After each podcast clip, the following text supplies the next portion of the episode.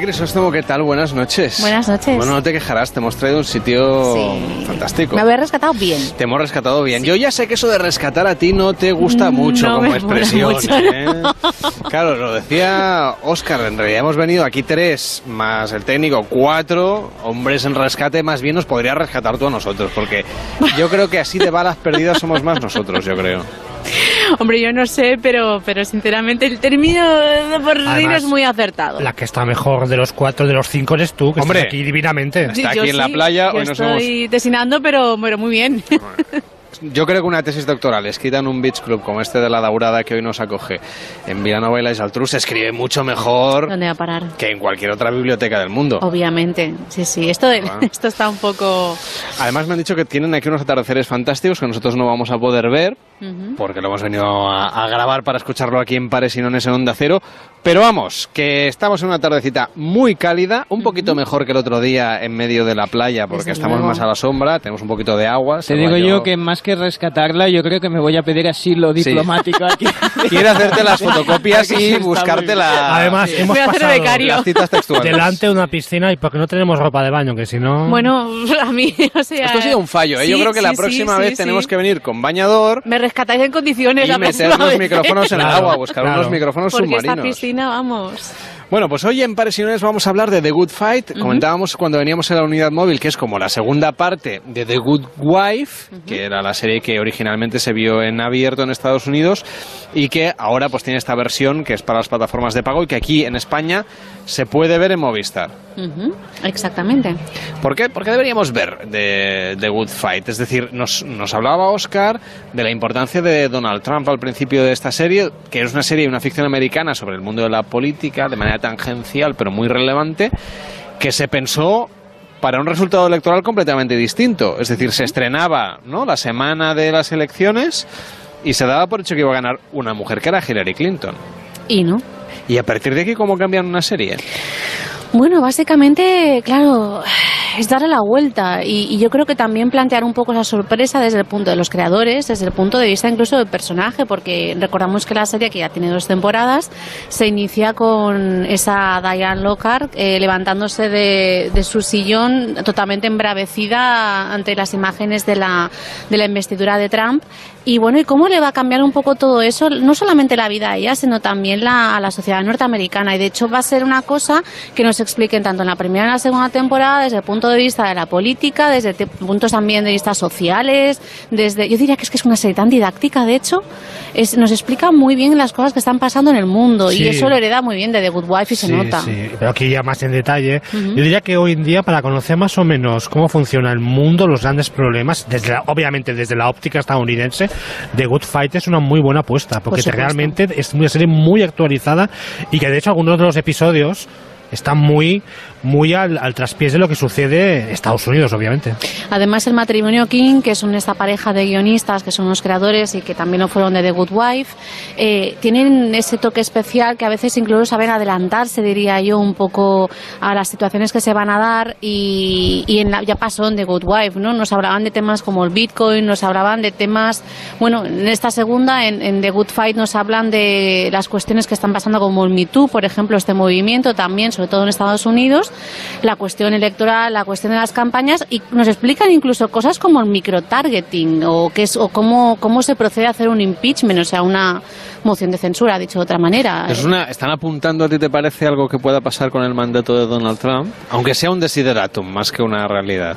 Creo que es un desideratum, pero también sí que están hablando muy bien de lo mal que está el Partido Demócrata ahora mismo allí y que no tienen un líder claro. Entonces, eh, y es algo que están diciendo muchas series. Eh, estoy aunque hablemos de The Good Fight, estoy viendo ahora mismo una serie que se llama, ah, no me acuerdo, está creada por Stephen Colbert y es una serie de animación que se llama, así, Nuestro Presidente Animado Ah, ese cuál es. y es fantástica porque yo creo que es el complemento estupendo a The Good Fight, eh, pero que sí, que, que, claro, ellos están hablando de lo que está pasando y hablan de algo que podría pasar, que es cómo hacemos un impeachment a Trump. Bueno, todo esto habrá lo que ver. que en House of Cards ocurría. Sí, pero hecho. habrá que ver primero cómo van las elecciones de medio mandato en noviembre y cómo la serie también lo recoge, pues claro. Por supuesto. Porque yo no pondría la tiempo. mano en el fuego de que los demócratas vayan a ganar tanto como dicen.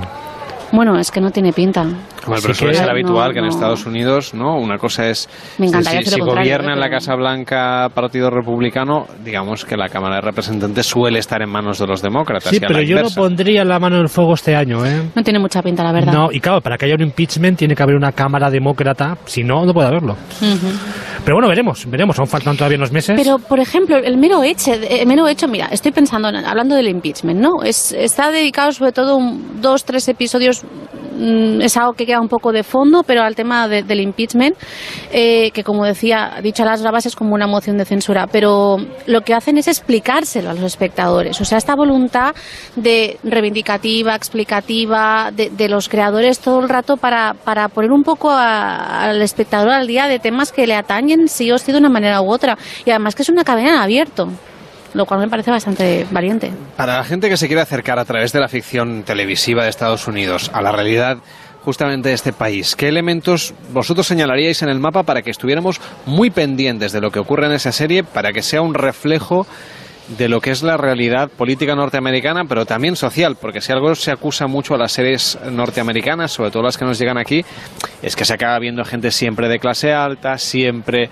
eh, de una de las grandes ciudades de la costa este o de la costa oeste, que, claro, uno viendo esas series no entiende, por ejemplo, el triunfo de Donald Trump. Claro, aquí te lo explican bastante bien. Te explican el porqué del triunfo, te explican por qué funciona en un determinado sector y además también te retratan por primera vez sectores que no estábamos tan acostumbrados. Porque, por ejemplo, yo diría que es la primera serie que, en que vemos a una mujer madura, Diane Lockhart, eh, a una mujer negra y a una mujer lesbiana, con, digamos, tratada con absoluta normalidad, que es como debería ser, como tres personajes protagonistas. Entonces, de alguna forma, también a nivel social, todo eso est- está ocurriendo por primera vez en The Good Fight. Eh, y ese reflejo se nota y se ve. Sí, y además, de hecho, la, la- digamos que el protagonismo de los personajes negros en esta serie es especialmente evidente Ujú. dentro del bufete en el que trabajan las tres protagonistas, que es un bufete de mayoría de abogados negros. Ujú. También es una serie que transcurre en Chicago, con lo cual rompemos con lo que decías, Carlas, la dinámica esta entre costa este y costa oeste. Y es una serie que también Bueno, yo pero creo... Chicago no deja de ser una ciudad Sí, pero muy bueno, pero ya grande y que tiene... salimos, salimos Sí. un poco. Ya Chicago ya está más tirando hacia el centro de Estados Unidos, tocando ya el norte con Canadá. Y también es una serie que yo creo que no es nada ombliguista, porque también plantea cuestiones que en el fondo es un poco críticas a sí mismos. Por ejemplo, plantean la idea de que dentro del bufete de abogados hay un uno de los abogados ha votado a Trump y lo dice claramente. Y, ¿Y es negro? Y es Sí, negro. y es negro. Y además, entonces, y se plantea el tema de fondo de que, bueno, este señor que ha votado a Trump, ¿le vamos a hacer el vacío? Bueno, claro, porque es que además está representando eso de que desde aquí vemos, pues nos preguntamos, ¿no? Tan claramente, sobre todo si recordamos allí por 2016, esta cuestión de, pero ¿cómo puede ser que haya ganado, no? Eh, eh, claro, ahí lo que te están diciendo es que, bueno, incluso dentro de los sectores sociales que no se les supone que, evidentemente hay gente que le ha votado. ¿Por qué motivos? Vamos a rascar, ¿no? Entonces esto es lo que nos explica la serie. Vamos Pero aquí es donde, perdona, eh, estaría bien dejar claro que una cosa es que la serie sea crítica o que muestre unos elementos que a lo mejor desde aquí, desde el otro lado, somos más capaces de ver, pero es que a lo mejor no va o no la ve la gente que en todo caso tendría que cambiar su voto y que ha votado a Trump. Por eso digo que es muy valiente, que me parece que está muy bien y creo que ahí es un hecho, no es eh, una cuestión accesoria que esté en una cadena en abierto, en la CBS, igual que le pasaba a The Good Wife. Eh, o sea, que, que no se centre solamente en explicar unas, las cosas de manera fácil y que, por ejemplo, estoy pensando cuando en The, Good Wife, el matrimonio King, ¿en The Good Wife? Me parece que era, sí, ahora dudo, ¿eh? Pero había aquel episodio donde se hablaba muy claramente de que a todo el mundo se le ha olvidado de repente el tema de los de las denuncias sobre acoso sexual de- del presidente, ¿no?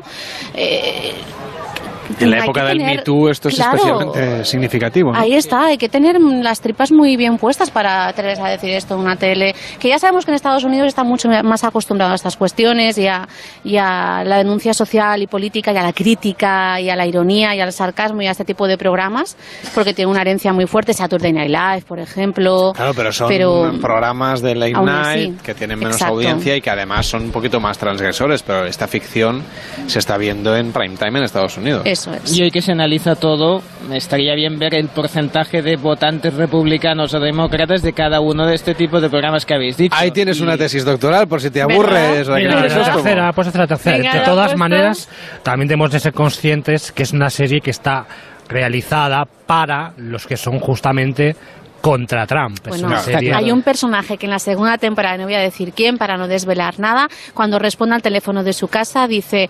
residencia mm, García, ¿vale? Por ejemplo, residencia García, dígame abajo con Trump directamente. Así. O sea que... Y que también- O sea que no va a cambiar las cosas. Se les ve un poco si ahí Los el- espectadores que ven la serie No, ya sí. no votaron a Trump y no van a votar su reelección. Se les ve mucho el plumero y sobre todo también tenemos que también poner la serie un poco también en- dentro de un contexto en el sentido de que seguramente no es una de las series más vistas de Estados Unidos y que obviamente los que han votado a Trump es una serie que no la deben de tragar. Bueno, pregunta de sí o no porque ya nos quedamos sin tiempo. ¿Se puede ver The Good Fight sin haber visto The Good Wife? Sí. Sí, totalmente. Pues nada, apuntado queda. Oye, a mí me parece, Raquel, que nos vamos a quedar aquí un ratito más. Venga. Nosotros volvemos al estudio a hacer el programa normal, pero la semana que viene te citamos aquí otra vez, pero en la piscina. Vale, ¿Te parece? genial, me parece un ideón. Me parece muy bien que estemos aquí en la playa, hoy en un beach club, por eso se oye un poquito de música de fondo, que es la que tiene aquí el DJ de la sala. Nosotros también tenemos nuestro beach club, que es un pool club en el estudio de Onda Cero, donde hacemos nuestra tertulia en la piscina. Hoy sí que hemos hecho una tertulia en una piscina. Que vaya bien, buenas noches. Buenas noches. Buenas noches.